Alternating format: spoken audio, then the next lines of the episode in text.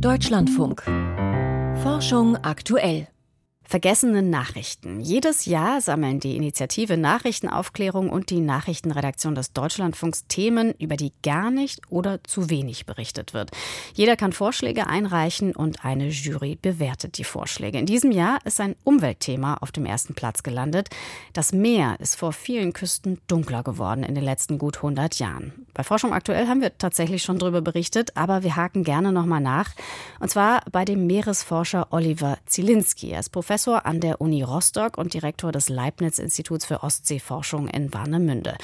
Er forscht, wo das Wasser vor Küsten weltweit dunkler wird und vor allem warum. Und mit ihm habe ich vor der Sendung gesprochen. Herr Zielinski, können Sie beschreiben, was man an manchen Küsten vorfindet? Äh, vor Augen habe ich jetzt so eine braune Brackwasserbrühe, ähm, die, die dann eben ganz dunkel ist, aber das trifft es nicht unbedingt, oder? Die Farbe des Wassers hat eine ganze Menge zu tun mit dem, was da drin ist. Also äh, das trifft es schon. Ähm, haben wir Algen drin, wird das Wasser grünlicher. Haben wir mehr Sedimente, und das, das beschreiben Sie ja in einem, im Küstenbereich, werden die Sedimente aufgewirbelt, wird das Ganze mehr grau, trüb. Und dann haben wir natürlich noch diese gelösten Stoffe. Jeder kennt Moorwasser, das ist gelblich, wenn so die Blätter zersetzt werden. Und äh, diese Gelbstoffe, die sorgen eben auch für die Farbe. Also insofern, doch, der Eindruck ist richtig. Äh, das Meer vor unserer Küste ist äh, gräulich, trüb und braun. Je nachdem, wo man ist, kann aber auch durchaus klarer und blau sein. Auf jeden Fall ist das auch nicht dauerhaft so, sondern verändert sich auch. Heißt denn dann in dem Fall farbiger auch dunkler? Farbiger und dunkler hängen tatsächlich stark zusammen, sind aber interessanterweise zwei Unterschiede. Also dunkler heißt ja erstmal, es kommt weniger Licht nach unten. Wenn ich jetzt eine Pflanze auf dem Meeresboden bin und äh, nach oben schaue und gerne wachsen möchte, Photosynthese betreiben möchte, dann ist für mich wichtig, dass äh, dort Licht ankommt. Also ich bin zum Beispiel Seegras oder so.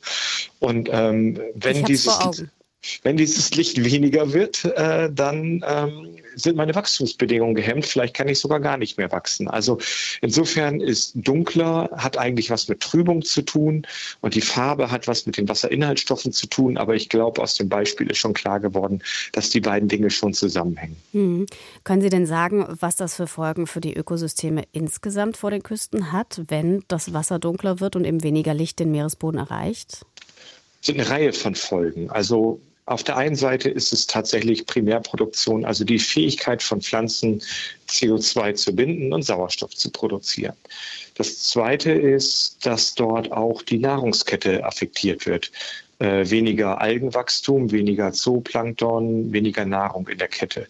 Aber auch werden äh, manche Tiere benachteiligt. Also jagende Fische brauchen die Sicht, sind visuelle Jäger. Äh, Quallen sind taktile Jäger. Sie können also über, äh, über Tentakeln und so jagen. Und wird das Wasser trüber, werden visuelle Jäger benachteiligt und taktile Jäger werden bevorzugt. Das heißt, wir haben Verschiebungen in der Zusammensetzung des Ökosystems. Sind denn die Ursachen für dieses verschiedenfarbige, trübe Wasser genauso unterschiedlich wie die Farben? Ja, es gibt tatsächlich unterschiedliche Ursachen und gerade auch in den Küstenformen und Regionen unterscheiden die sich. Ähm, in manchen Küsten, wie zum Beispiel den felsigen Küsten auch Norwegens, äh, spielen mehr äh, verstärkte Regenfälle eine, eine, Rolle und dadurch wird eben organisches Material, dieser Gelbstoff in das Wasser eingebracht. In unseren Küsten ist es halt verstärkte Stürme, die das Wasser aufwirbeln, aber natürlich auch menschliche Aktivitäten wie äh, Fischerei oder Aktivitäten, in denen man etwas verklappt oder Leitungen zieht. Äh, diese Dinge wirbeln den Meeresboden auf und sorgen dafür Trübung. Äh, und in, weiter draußen auf dem Meer sind es die Algenblüten, die, wenn mehr Nährstoffe im Wasser da sind, halt auch verstärkt wachsen. Würden Sie denn sagen, ähm, das ist etwas, wogegen man dringend etwas tun müsste? Und wenn ja, was?